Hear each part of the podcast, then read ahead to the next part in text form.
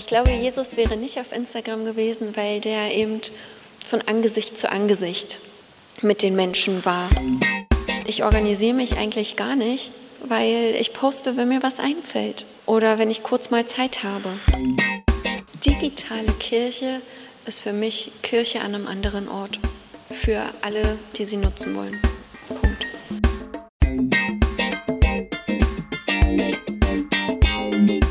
Herzlich willkommen hier in Hamburg-Lockstedt, in der Christkönigkirche, bei der Hamburger Nacht der Kirchen zum Live-Yeet-Podcast. Der Yeet-Podcast ist der Podcast für Glaube und Kirche auf Social Media. Und heute Abend hier auf der Bühne im schönen Hamburg sind meine Kollegin Lilith Becker. Guten Abend. Und ich, Claudius Griegert. Und natürlich unsere heutige Gästin, Josephine Teske. Leidenschaft ist Segen. Das sind Josephines Worte. Sie ist Pastorin, seit kurzem hier in Hamburg, zuvor in Büdelsdorf in Schleswig-Holstein. Seit November ist sie auch im Rat der EKD, dem höchsten Gremium der evangelischen Kirche in Deutschland.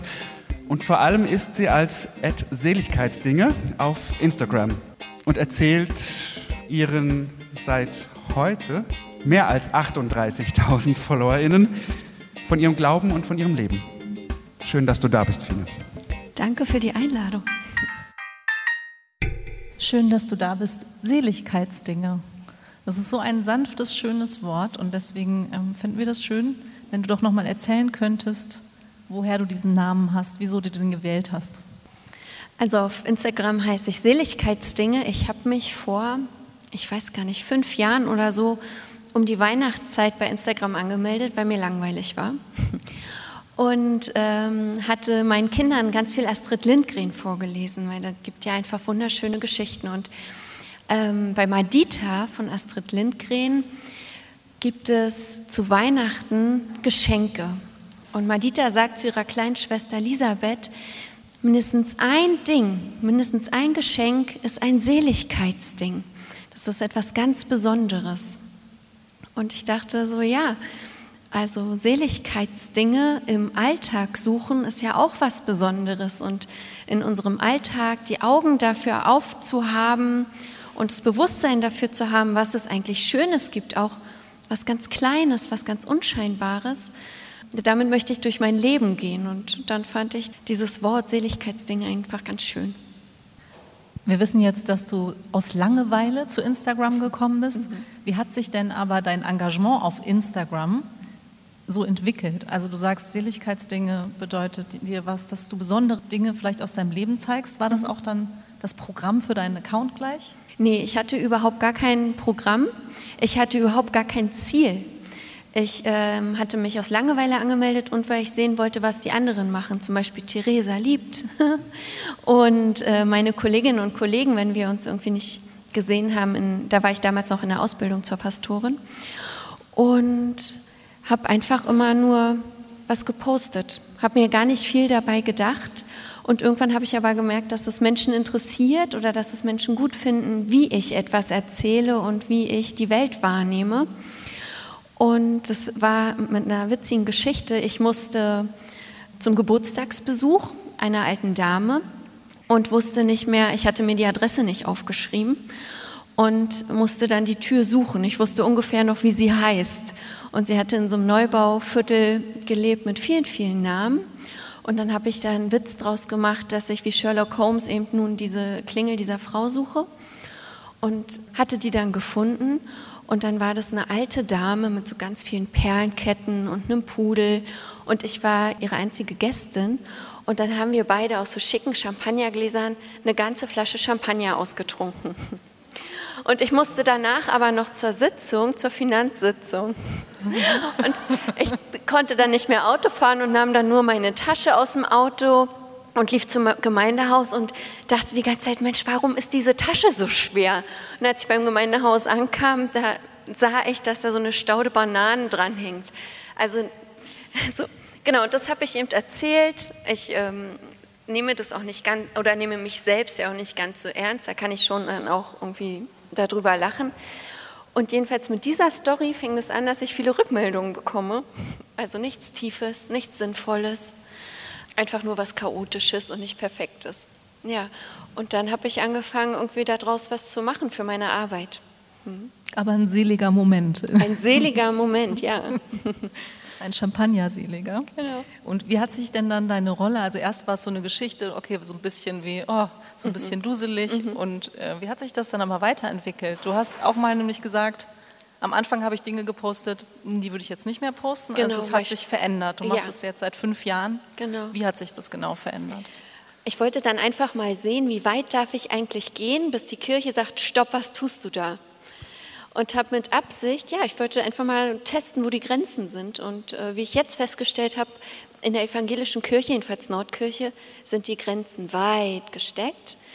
Ähm, und habe einfach ein bisschen, ähm, na, ich wusste, für mich sind es normale Themen wie Menstruation, Sex vor der Ehe, sowas. Es sind keine Themen, über die ich jeden Tag spreche, aber ich wusste, in der Kirche sind es Tabuthemen. Besonders wenn wir in der Öffentlichkeit darüber sprechen, in unserem Beruf. Und das habe ich gepostet und es hat tatsächlich dieses Irritieren oder auch so ein bisschen auch Nerven vielleicht, ja, hat so viel Aufmerksamkeit erregt, dass ich gedacht habe, okay, da muss ich jetzt irgendwie dranbleiben. Wenn es scheinbar so ein Störfaktor innerhalb der Kirche ist, dann müssen wir über sowas reden. Und dann habe ich so weitergemacht und dann war ich auf dem Kirchentag und dann haben Theresa ne, und ich, wir haben beide so einen Workshop gegeben, wie ist man eigentlich als Fahrperson im Internet unterwegs? Und danach kam eine Frau mit so einem Mikro zu mir und sagte, oh, wir möchten gerne ein Interview mit Ihnen führen. Und ich war total blauäugig, ich hatte überhaupt gar keine Ahnung und dachte, naja, Kirchentag, da will dir niemand was Böses, sagst du einfach mal was in dieses Mikro.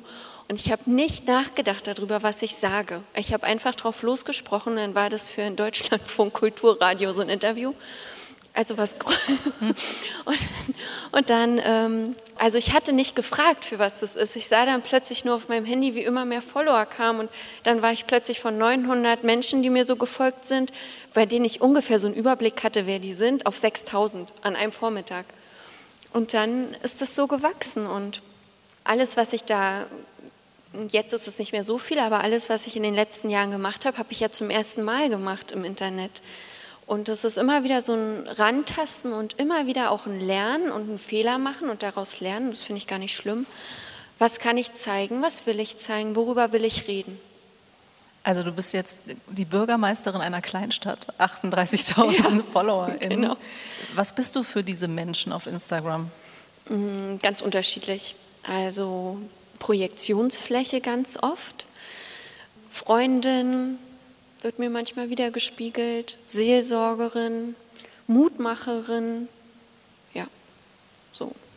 Und Projektionsfläche, äh, Fine hat uns gerade erzählt, dass sie gerade merkt, es ist Herbst mhm. und die Leute werden ein bisschen grantig. Mhm. Also gerade bekommt sie auch die schlechte Laune ab. Also mhm. Mutmacherin, Seelsorgerin ist so der schöne Teil. Mhm. Dann das andere. Was ist das für ein Verhältnis zwischen diesen beiden Rollen?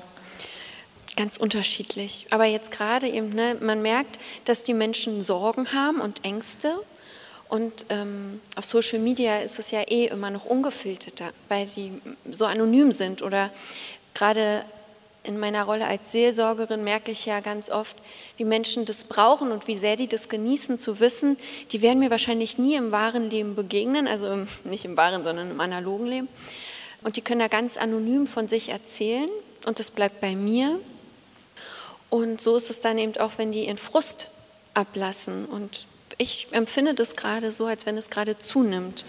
Und egal, was ich poste, und es kann auch so banal sein, es gibt immer jemanden, die oder der gerade etwas daran findet.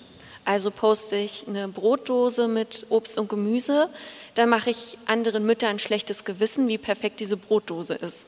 Da sind Äpfel drin poste ich Pizza, dann heißt es, ich ernähre meine Kinder nicht richtig. Also man kann nichts richtig machen, ist eben so. Das ist der Teil mit der Projektionsfläche. Ja. Und dann ist Social Media auch sowas wie ein Gradmesser für Emotionen, mhm. die Menschen haben, so ganz persönlich. Wir haben aber die Menschen, also dann auch, das gilt dann genauso wie zum Beispiel deine Familie und Freunde, als du damit angefangen hast, da ist dann ja auf einmal eine, wie eine andere Rolle, die du dann einnimmst auf Instagram und du machst Dinge öffentlich. Mhm. Wie sind die damit umgegangen, dass du so einen öffentlichen Account hast, wo dann auf einmal so viele Menschen waren? Das war für die gar nicht so das Problem, glaube ich. Also jedenfalls nicht für meine Familie und meine Freundinnen, sondern vielmehr am Anfang hat das niemand ernst genommen, dass es Arbeit ist, was ich da mache und dass ich nicht einfach nur am Handy rumhänge, weil mir langweilig ist, sondern weil ich wirklich arbeite und wirklich was tue gerade. Und das war dann oft so ein Dilemma und ein Problem. Und mittlerweile wissen die, das gehört zu mir. Mhm. Apropos Arbeit, mhm. wie haben Vorgesetzte und KollegInnen darauf reagiert? Äh, ganz unterschiedlich. Also oft negativ. Also wenn dann sozusagen, da kommt was Neues. Social Media Arbeit, dann war oft bei vielen Kolleginnen das Problem oder die Angst da, oh Mann, jetzt ist das etwas, was wir auch noch tun müssen, neben allem anderen, was wir schon so tun müssen hör mal damit auf oder warum wird es gefördert? Dann war das oft so nicht ernst nehmen, ach naja, komm, das machen die, weil du blond bist und du hast zwei Brüste und große Augen, deswegen bist du so erfolgreich. Und dann irgendwann ist es auch in Neid umgeschlagen. Aber ehe ich das erkannt habe, hat es auch lange gedauert und es gab auch viele Verletzungen. Also dieses, okay, warum steht die jetzt so im Mittelpunkt mit ihrer Arbeit? Ich mache auch gute Arbeit ähm, oder ich mache auch das Gleiche wie sie, aber meins sieht man nicht oder ist meine Arbeit nicht gut genug? So ja, und das hatte aber ja gar nichts mit mir zu tun, finde ich, sondern vielmehr ja mit den Personen selbst. Und wie war das dann für deine Gemeinde? Du hattest 25 Prozent Stellenanteil mhm. für Digitales in genau. Büdelsdorf. Mhm. In meiner alten Gemeinde, wo ich noch bis Mai war, hatte ich einen kleinen Stellenanteil. Und für die Gemeinde war das toll. Also in dieser Kleinstadt, wir hatten 10.000 EinwohnerInnen und ich habe eben so dann anhand der Nachrichten gesehen, wie viele Menschen ich aus dieser Stadt erreiche, die wir niemals in der Gemeinde sehen und die dann aber mal in Gottesdienst gekommen sind oder zu unseren Veranstaltungen. Und für die war ich, obwohl die nie im Gottesdienst waren, war ich ihre Pastorin in Büdelsdorf. Und das ist eben auch Gemeindearbeit und es ist auch Gemeindeaufbau. Hm. Wir haben gerade von den Konflikten mit KollegInnen und Vorgesetzten gehört. In den Bereich gehört vielleicht auch die Frage nach dem Amtsverständnis rein. Auch darüber gab es und gibt es ja immer wieder Konflikte. Also wir hören gerne mal, dass Pfarrpersonen hören, dass das ein Widerspruch ist, sich öffentlich auf Social Media zu zeigen und das Amtsverständnis als Pfarrperson. Wie siehst du das? Wie stehst du da dazu? Ich bin ja irgendwie so ganz da mit allem, so wie ich bin. Ich bin ja da eben auch ganz persönlich weil ich ja von meinen persönlichen Erfahrungen spreche und von da aus ja irgendwie Seelsorge betreibe, indem ich Menschen die Möglichkeit gebe, sich entweder mit mir zu identifizieren oder sich an mir abzugrenzen oder überhaupt mal über etwas nachzudenken, nur weil ich das angesprochen habe. Und die meisten Themen, die kommen eben aus meinem Leben oder dem, was ich erlebe. Und wir sind als Pfarrperson eh immer öffentlich. Und nun klar ist es oft äh, die Frage mit dem Pfarrhaus. VorgängerInnen haben dafür gekämpft, dass die Gemeinde nicht einfach plötzlich im Wohnzimmer steht. Und wir machen jetzt Fotos von unseren Wohnzimmern und ähm, geben die freiwillig preis. Aber wir machen das ja so, wie wir das wollen. Wir filtern ja, wir suchen ja aus und das sind immer so 15 Sekunden Sequenzen, die Menschen von uns sehen. Was ist das von einem Tag?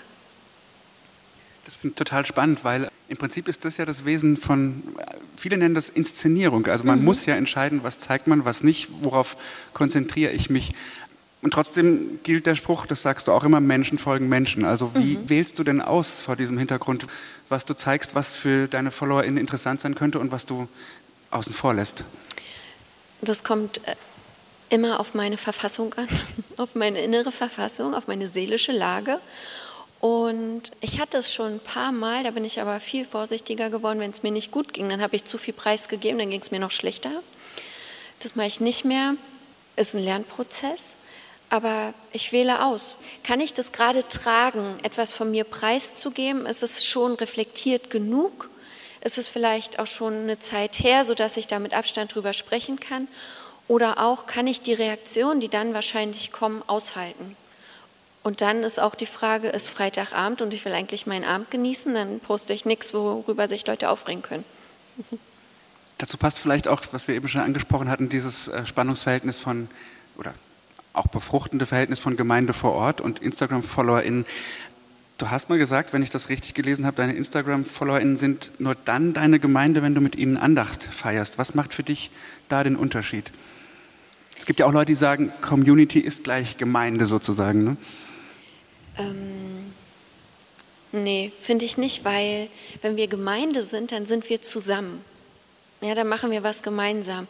Aber im Prinzip kommen ja alle nur zu diesem einen Punkt und das bin ich. Und ich möchte nicht, das soll nicht meine Jüngerinnen und Jünger oder so, dieses Bild soll nicht entstehen. Und für mich ist nur Gemeinde, wenn wir Gemeinschaft sind. Und das sind wir eben alle zusammen, wenn wir eine Andacht zum Beispiel feiern. Es können Menschen auch sein, wenn die in den Kommentaren miteinander kommunizieren und da sich gegenseitig irgendwie unterstützen. Dann sind die auch eine Gemeinschaft. Ja, aber ansonsten finde ich das Bild falsch. Mhm. Das andere, was du gerade schon gesagt hast, es ist viel Arbeit und du hattest 25 Prozent immerhin in Büdelsdorf für diese Arbeit. Mhm. Zwei bis drei Stunden pro Tag im Schnitt ungefähr, mhm. sagst du. Ne? Hast du damit zu tun mit Instagram? Jetzt bist du seit Mai in Hamburg und hast das tatsächlich nicht mehr, diese 25 Prozent. Ganz simple Frage, wie kriegst du das dann eigentlich noch hin? Gute Frage.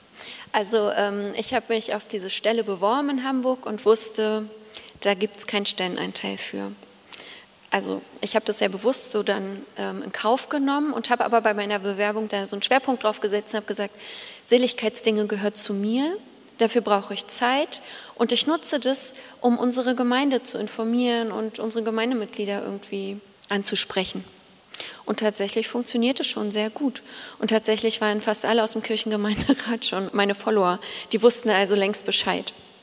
Ja. Das heißt, es steht nicht auf dem Papier, aber nee. die Kirchengemeinde weiß, dass du da Zeit mhm. für brauchst und Energie auch da reinsteckst und findet das auch genau. gut, unterstützt das. Richtig. Mhm. Meine Kollegin, die hat gar nicht äh, was mit Social Media zu tun, die hat gerade gesagt, sie findet es total gut, dass ich das mache und sie ist dafür präsenter dann vor Ort.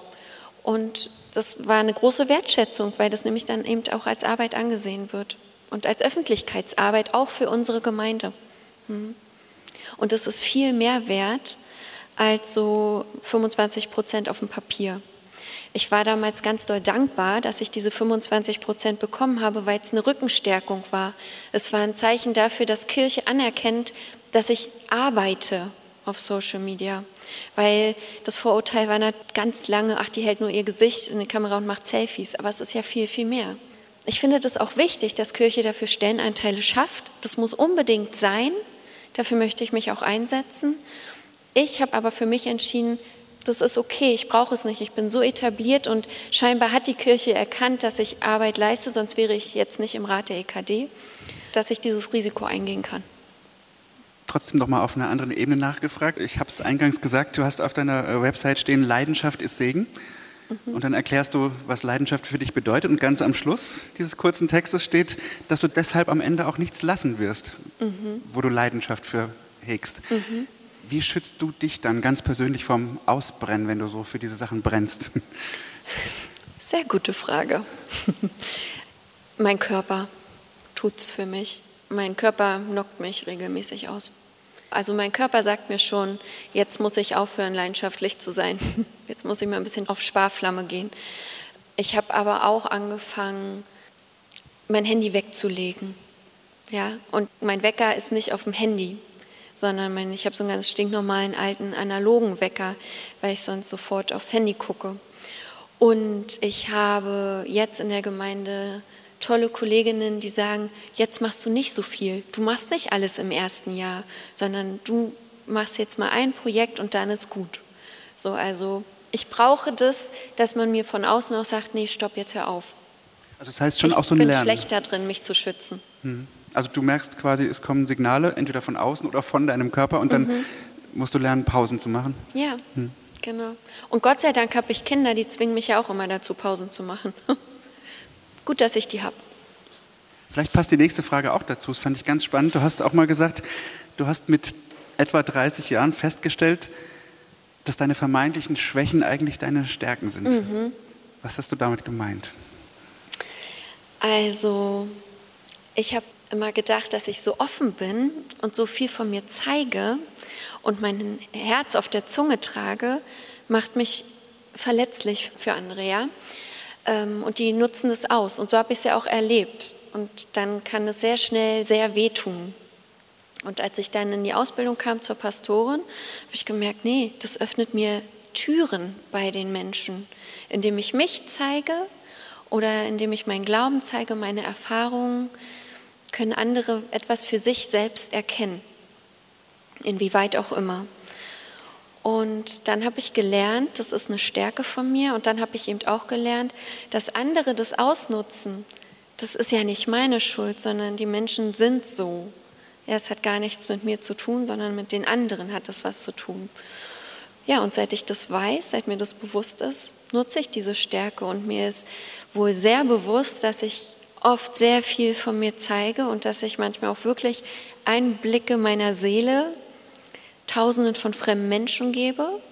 Aber das tue ich, weil ich weiß, dass ich es ertragen kann und auch, dass ich da die Reaktion tragen kann. Und auch, dass es was bewirkt. Genau, ja. Das ist ja das Tolle, zu sehen, dass es etwas bewirkt. Heute hatte ich so einen Fragesticker, da konnten mir Menschen Fragen stellen. Und die wollten wissen, welche Form von Therapie ich gemacht habe. Ich habe gar nie was über meine Therapie groß erzählt, über die Inhalte oder so. Aber ich finde es das wichtig, dass ich mit meinem Einfluss oder meiner Reichweite auch Stigmata vom Tisch fege. So. Und ähm, dann habe ich Nachrichten bekommen, so weil du das neulich mal am Rande erwähnt hast, dass du eine Therapie gemacht hast, habe ich jetzt auch angefangen. Ja? Oder weil du sagst, Fine, weil du sagst, es gibt kein Falsch im Glauben oder ich darf so und so sein, traue ich mich wieder zu beten.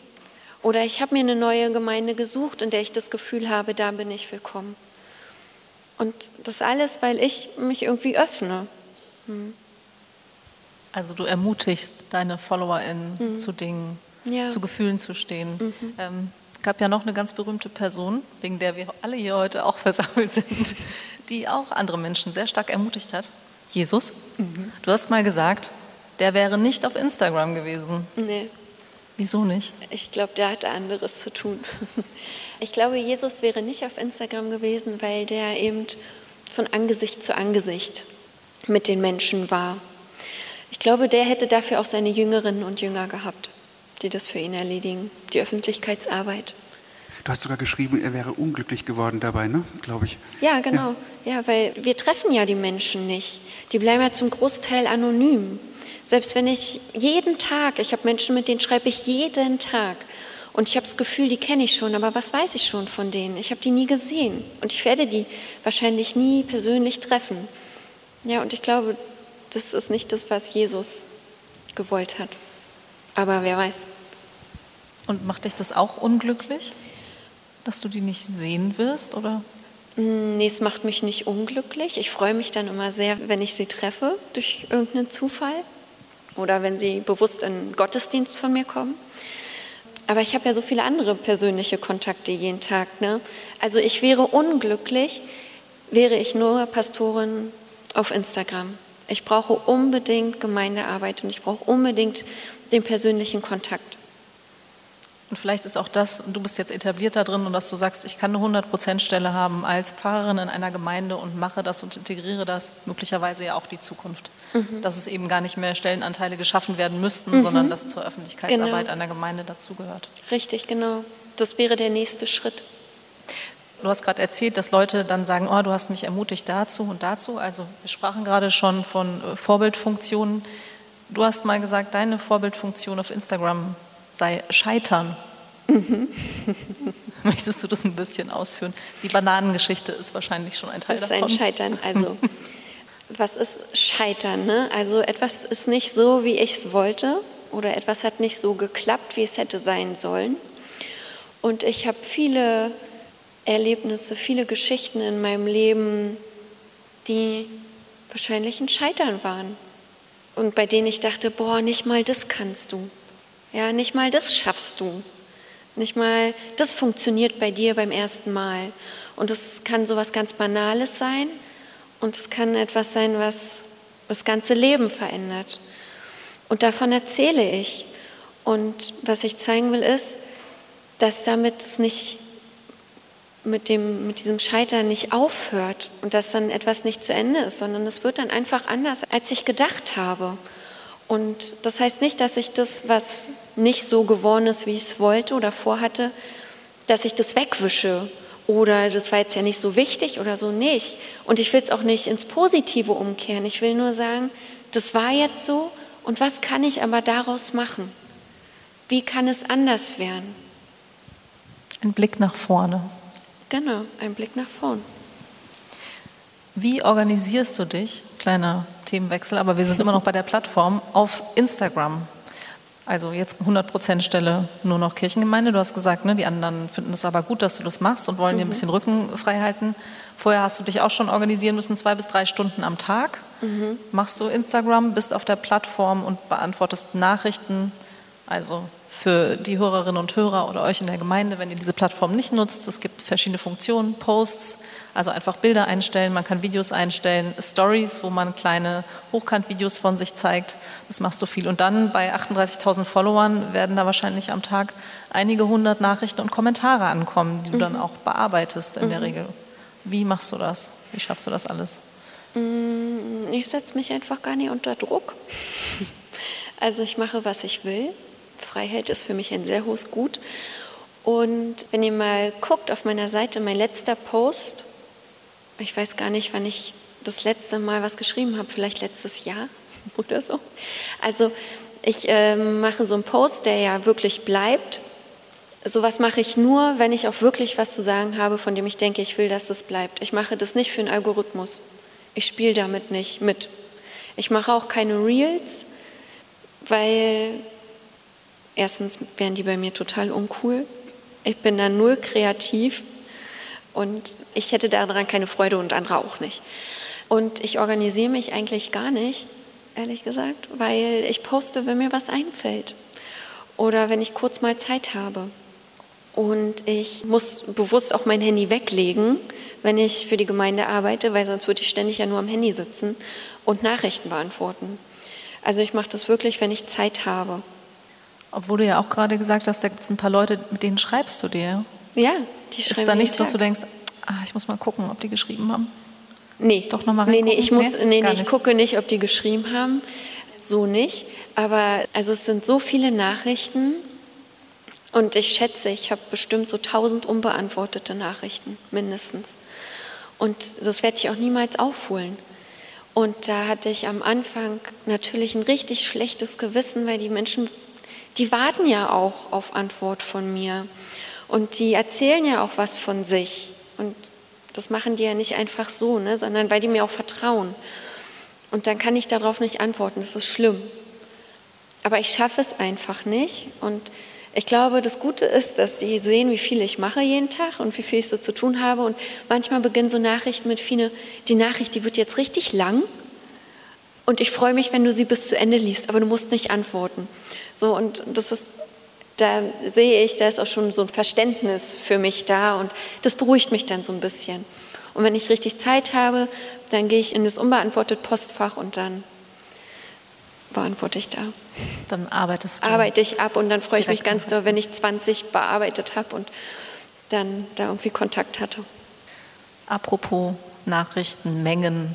Du hast ein bedeutendes Ehrenamt angenommen, ein zeitaufwendiges. Mhm den EKD-Rat bist du jetzt seit letztem Jahr November mhm. 21, also fast ein ganzes Jahr. Wieso wolltest du eigentlich überhaupt in diesen EKD-Rat? Also der Rat besteht aus 15 Personen und ähm, ist das höchste Leitungsgremium der evangelischen Kirchen in Deutschland. Ich wurde aus dem Nichts gefragt, ob ich dafür kandidieren würde. Und ich habe ganz lange darüber nachgedacht, was soll ich eigentlich in so einem Rat? Wer bin ich? Ja, ich bin ja auch nur Gemeindepastorin. Ich bin keine Bischöfin, ich bin keine Juristin. Ich bin einfach ja auch nur Fine. Und was weiß ich schon von so einem Leitungsgremium? Ja, was könnte ich da einbringen? Und ich glaube, ich wurde nicht in dieses Gremium gewählt, weil ich so eine tolle Gemeindepastorin bin. Das interessiert ja da niemanden, sondern weil eben auch die Kirche sieht, wie ich Menschen erreiche und wie ich vom Glauben spreche und wie ich die Welt sehe. Und ich glaube, ich wurde gewählt, weil sich gewünscht wird, dass ich meine Sicht auf diese Kirche und auf die Welt da einbringe und da regelmäßig mit meinen Sachen so zwischengrätsche. Und vielleicht auch ein bisschen, weil du Gemeindepastorin bist. Das ist ja doch was Seltenes im Rat. Das ist ne? sehr was Seltenes. Als ich kandidiert habe, wurde mir gesagt, also naja, eigentlich eine Gemeindepastorin hat da nichts zu suchen. Ah, das genau. waren die, die dich motivieren wollten, genau. deine Grenzen mal wieder auszutesten. Genau. Ja. Die wussten nicht, dass wenn man mir sagt, dass ich was nicht kann, ich äh, doppelt Gas gebe. Erster Gang und 150. Mhm. Digitale Kirche als Verkündigungsort, das war dein Ziel. Als mhm. du auch in deiner Rede hast du das, glaube ich, gesagt, vor der EKD-Synode, dass das so eins deiner Schwerpunktthemen sein sollte. Mhm. Wie weit bist du damit schon nach einem Jahr knapp? Also im November ist es ein Jahr und ich äh, möchte zugeben an dieser Stelle, dass ich das erste halbe Jahr damit beschäftigt war, keine Magenschmerzen zu haben und mich zu fragen, was mache ich hier eigentlich? Und wussten die, wen die hier reinwählen? Also ich hatte, vielleicht kennt ihr das, dieses Imposter-Syndrom, dieses Hochstapler-Syndrom, was häufig Frauen befällt, die kompetent sind und für ihre Kompetenz auch an dem Ort sind, an dem sie sind und dennoch sich wundern, wie sie dahin gekommen sind. So, das hatte ich. Damit habe ich doll gekämpft. Jetzt langsam komme ich rein ich habe mir auch ein Jahr gegeben, um alles erstmal zu lernen. Also ich habe auch vor meiner Wahl, vor meiner Bewerbung, habe ich auch gesagt, ich war noch nie in so einem Gremium. Ich weiß nicht, wie da gearbeitet wird. Ich habe keine Ahnung, was das Kirchenamt ist. Ich kenne keine Namen. Und das sind ja Entscheidungen und Themen, die wir da treffen und die wir da besprechen. Die sind weit weg von dem, was ich als Gemeindepastorin überhaupt erahne. Magst so, du ein Beispiel nennen? Darüber darf ich nicht sprechen. Ach, gar nicht. Nein. Ähm, Aber wir sind unter uns. Keine wir sind unter uns. Ja. Genau. Naja, alleine Finanzen, das sind ja ähm, Mengen, die kann man sich gar nicht vorstellen. Also jedenfalls ich nicht. Mit meinen BAföG-Schulen. So. Ja, oder in welche Richtung wollen wir als Kirche gehen? Sowas zu besprechen und dann zu gucken, wie geht es rechtlich? Wie können wir alle Gliedkirchen da einbinden? Dann kommt da ganz viel Kirchenpolitik ja auch. Ne? Wenn wir mit ähm, der russischen Kirche sprechen, wen äh, verletzen wir dann und wie geht man damit um? Also das ganz viel Politik eben auch im Spiel. Und sowas musste ich erst alles lernen, da komme ich rein und das war mir von Anfang an klar, dass ich ein Jahr mindestens brauche, um einmal alles so zu durchlaufen und zu hören. Deswegen habe ich noch überhaupt gar nicht meine Themen eingebracht. Was ich gestern auf der Ratssitzung sehr oft gemacht habe, war Habt ihr an die POCs gedacht? Ist in unserer EKD-Werbung, habe ich es richtig gesehen, da sind nur weiße Menschen. So habt ihr bei den Fernsehgottesdiensten darauf geachtet, dass es nicht nur weiße Menschen sind. So was war jetzt gerade meins. Hm, aber meine Themen konnte ich noch nicht einbringen. Deine Themen, genau. Dann wäre die Frage, du sagst, am Anfang gibst du dir jetzt Zeit, erstmal eine mhm. Richtung zu finden und dann wirkt es ja wahrscheinlich wie Hunderttausende von kleinen Themen, die mhm. eins nach dem anderen dann aufpoppen und dann kommen mal akute dazwischen. Kompass, schlägt er langsam aus in eine Richtung, die du gehen möchtest? Also kommen langsam Themen, wenn du jetzt sagst, gestern war es dann die POCs, People of Color, wie sind die eigentlich vertreten in unserer Kirche? Sind noch mehr Themen jetzt so in deinem Kopf oder so ein paar, formt sich da gerade was, wo du sagst, okay, das könnte so eine Richtung sein, in die ich arbeiten möchte? Also ich möchte unbedingt die Amtszeit dafür nutzen, digitale Kirche zu stärken, finanziell hoffe ich, und auch Bewusstsein dafür zu schaffen, auch im Rat, dass es echte Arbeit ist und nicht nur in Anführungszeichen Arbeit. Und das bedeutet eben auch, dass wir gucken, wie können wir eben dafür sorgen, dass Landeskirchen Stellenanteile schaffen. Und zwar nicht nur für Fahrpersonen, weil diese Kirche, ich weiß gar nicht, wie wenig Fahrpersonen diese Kirche hat und wie viele Hunderttausende MitarbeiterInnen mehr diese Kirche gestalten. Und da müssen auch Stellenanteile geschaffen werden für Diakonen, für Gemeindepädagogen, für KirchenmusikerInnen, vielleicht auch für Ehrenamtliche, dass die Unterstützung bekommen. Ja. Und ich bin Schirmherrin für das Familiensiegel der Diakonie und EKD. Und das werde ich da auch einbringen. Also es ist so ein, da können Leitende dafür sorgen, dass in ihren Gemeinden oder Kirchenkreisen die Mitarbeitenden so geschult werden, dass andere Mitarbeitende gestützt werden und irgendwie unterstützt werden mit allem Möglichen, was sie so brauchen. Dann sind es banal überdachte Fahrradständer, damit der Kindersitz nicht nass wird. Dann finde ich, gehören dazu auch Handys für Mitarbeitende, Diensthandys. Also wie oft habe ich schon erlebt, dass sowas Kleines, was ja auch digital ist, ein großes Thema wird und verwehrt wird, weil jemand keine Fahrperson ist, die das schneller kriegen als eine Kirchenmusikerin. Also sowas sind so kleine Themen, aber ich finde, die machen ganz viel dann am Ende aus, weil die eben reinstrahlen in die Kirchen und ich glaube, es gibt so vieles, wo Landeskirchen sagen, nee, das können wir nicht, da machen wir nicht mit. Und sowas ist ja wirklich sowas, was man ganz schnell umsetzen kann. Von der großen Kirchenpolitik nochmal zur Handarbeit, würde ich es mal nennen. Du produzierst Inhalte nicht nur für Instagram oder für deine Gemeinde, zum Beispiel Predigten und ähnliches. Es gibt von dir zum Beispiel auch ein Adventsbuch oder eine Box zum Thema Liebe mit Briefen und einem Notizbuch. Das ist im Ruach Jetzt Verlag verlegt worden. Das ist sehr erstmal sehr schönes, aber auch sehr analoges Material. Ist dir sowas als Alternative oder Ergänzung ähm, zu deinem digitalen Tun wichtig oder hätte man diese Inhalte vielleicht auch digital gestalten können, zum Beispiel als Newsletter statt in Briefen? Mhm. Also ich liebe ja Bücher und ich finde das schön, wenn man etwas in der Hand hat. Und ich habe ja im letzten Jahr, dieses Jahr war ich mit Umzug beschäftigt, ähm, im letzten Jahr ganz viele digitale Andachten gefeiert und ich habe die aufgeschrieben, die konnten andere nutzen. Ich habe für Kinderandachten geschrieben und ähm, auf der Website veröffentlicht. Ich habe die aufgenommen, bei Spotify konnte man die hören. Und da habe ich das ja alles digital zur Verfügung gestellt und habe dann ganz oft die Nachfrage bekommen, auch können wir sowas nicht als Buch von dir bekommen? Und dann dachte ich, okay, ja, dann warum soll es nicht einfach das auch als Buch geben?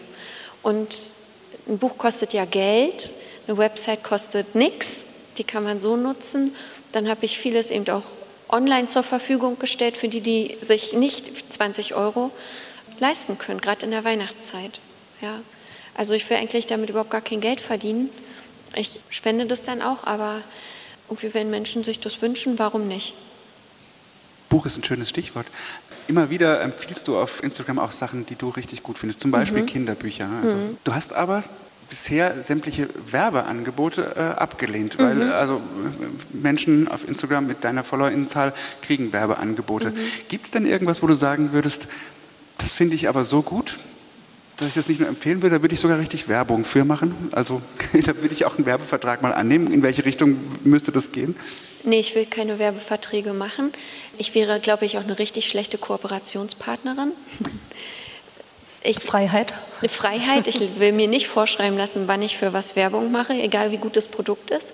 Und tatsächlich kriege ich häufig ja so Anfragen, aber ich will nicht so Werbung machen. Und dann gerade so, wenn es so kleine christliche Sachen sind, dann sage ich, wisst ihr was? Okay, das bedeutet euch was, ich bestelle mir was und ich bezahle das und dann mache ich Werbung. So, aber ich will dafür kein Geld und ich will das nicht machen, weil ich Geld brauche. Ich werde doch gut bezahlt. Und ja. weil du es gut findest wahrscheinlich. Genau, ne? ich mache es dann halt tatsächlich ja. auch nur, wenn ich es gut finde. Hm. Kommen jetzt noch mal zum Träumen. Das machen wir gerne mal in unserem Podcast. Das geht dann immer so los mit Stell dir mal vor. Das ist jetzt tatsächlich ein bisschen schwierig. Wir haben gedacht, mal ganz groß. Stell dir mal vor, wir sind jetzt ganz weit in der Zukunft, nämlich du gehst jetzt in Pension demnächst. Oh, schön. Ganz simple Frage, wenn du diesen Zeitpunkt dir erträumen dürftest, wie würde zu diesem Zeitpunkt, wenn es optimal laufen würde, also wenn sich Träume erfüllen würden, deine Kirche aussehen? Oh, Kirche hätte sich zu Tode verwaltet. Das war jetzt der Albtraum. Ja, es ist ein Albtraum zuerst, aber dann wird es richtig gut. Denn dann müsste sie sich auf ihre Wurzeln besinnen, und würde klein sein und luftig, und so wird es ja kommen, wir werden kleiner, und wird diakonisch unterwegs sein und dann wird es nicht mehr darum gehen, eine Kirche als Institution am Laufen zu halten, sondern die Kirche Gottes und tatsächlich vom Glauben sprechen und Gott feiern. Und es wird wehtun, klar, aber so wird es kommen und ich finde das gar nicht mal das Schlechteste, was uns passieren kann. Dabei wird die sogenannte digitale Kirche auch eine Rolle spielen. Wir stellen, das werden die Menschen wissen, die den Podcast abonniert haben, ich hoffe alle. Wir stellen jedem Gast und jeder Gästin die gleichen zwei Fragen in jeder Folge und hören ganz unterschiedliche Antworten. Und eine davon lautet immer, was verbindest du mit dem Begriff oder gar mit dem Hashtag digitale Kirche? Was bedeutet das für dich? Digitale Kirche ist für mich Kirche an einem anderen Ort. Für alle, die sie nutzen wollen. Punkt. Punkt. Zweite Frage, die geht nochmal in die Richtung Träumen. Stell dir vor, du hast die Möglichkeit, dir einen Ort, eine Bühne, ein Publikum und natürlich ein Thema auszusuchen. Worüber würdest du gerne mal, wenn du es dir frei aussuchen könntest, in welchem Surrounding und zu welchen Leuten sprechen? Das ist witzig, weil das mache ich ja jeden Tag. Ich spreche ja immer darüber, worüber ich reden will. ich würde gerne heute bei diesem Fragesticker, da wurde ich gefragt, wenn deine letzte Predigt ist, was würdest du predigen? Und dann habe ich gesagt, ich würde einmal bei einer Predigt nicht darauf achten, dass ich nicht den Zeigefinger hebe und dass ich nicht sage, ihr sollt, sondern dann würde ich sagen, wisst ihr, was ist denn mit euch los? Seid ihr, was geht? So, ja, könnt ihr euch bitte zusammenreißen? Können wir bitte bedenken, wer wir sind, nämlich Christenmenschen? Und können wir bitte bedenken, was unsere goldene Regel ist, nämlich unsere Nächsten zu lieben und ihn gut oder sie gut zu behandeln? Und ich würde sagen oder predigen, dass ich weiß, wie es ist, wie schwer das ist, immer guter Mensch zu sein und äh, wie oft auch ich irgendwie schlecht bin, so gemein bin zu anderen oder auch lästere oder so. Ja, ich bin auch nur Mensch. Aber dass es nicht unsere Aufgabe ist, als Christinnen andere zu verurteilen oder zu beurteilen und dass Jesus sicher nicht irgendjemanden abgewiesen hätte und dass Jesus nicht gesagt hätte, also du liebst eine Frau, Lilith, so, du bist hier nicht willkommen. Oder du siehst anders aus, du bist hier nicht willkommen. Dass wir wieder zu unserem Grund als Christen zurückgehen. Das würde ich predigen bei allen, die es nötig haben zu hören. Bei allen. Ich ja auch jeden Tag. Ich muss mir auch immer sagen. Könnt ihr bitte, der ausgeklappte Zeigefinger, ne? Ja, kein. ich habe ihn jetzt trotzdem gesehen. Ja. Fine, ganz herzlichen Dank, dass du hierher gekommen bist nach Hamburg, wo du jetzt wohnst, nein, in diese Kirche nach Lockstedt und zu uns in den Podcast. Dankeschön an dich, dass du hier warst. Vielen Dank für die Einladung. Und ganz herzlichen Dank an Lukas Klette, der uns hier in die Literaturkirche als ähm, Gastgeber hineingebeten hat, was sehr schön ist, eine wunderschöne Kirche, ganz toll beleuchtet. Wer mal in Hamburg ist, der möge sie besuchen. Hier gibt es auch tolles Programm, was zum Beispiel Lukas auch zeigt. Lukas Klette ist auch auf Instagram, er heißt dort Überflows und damit geht es hier nämlich gleich weiter. Aber vorher noch, wie es sich gehört, in so einem anständigen Gotteshaus, unsere Abkündigung, unsere Yeet-Podcast-Abkündigung. Wenn ihr Fragen habt, Anregungen, Infos, wenn ihr euch Gäste wünscht oder Themen, dann schreibt uns doch sehr gerne auf unserem Instagram-Kanal eine Direktnachricht unter yeet-netzwerk oder an die E-Mail-Adresse info.yeet.de. Viel Spaß noch mit dem Folgehype. Wer den Podcast abonniert hat, ich hoffe alle, weiß auch schon, was das ist. Auch von meiner Seite vielen Dank, liebe Fine. Vielen Dank fürs Zuhören. Vielen Dank fürs Interesse. Tschüss.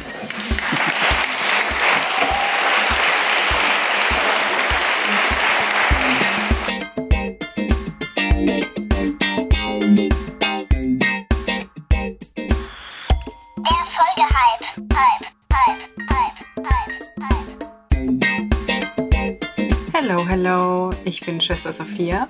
Ihr findet mich auf Insta unter sr.m.sophia und ich würde euch heute einen Insta-Kanal empfehlen, der heißt Colors X Studios und das ist eine Musikplattform, wo ihr ganz, ganz unterschiedliche Musikkünstler finden könnt. Das sind super junge Künstler, die ganz, ganz viel unterschiedliche und grandiose Musik machen. Ähm, also klickt da mal rein und lasst euch begeistern.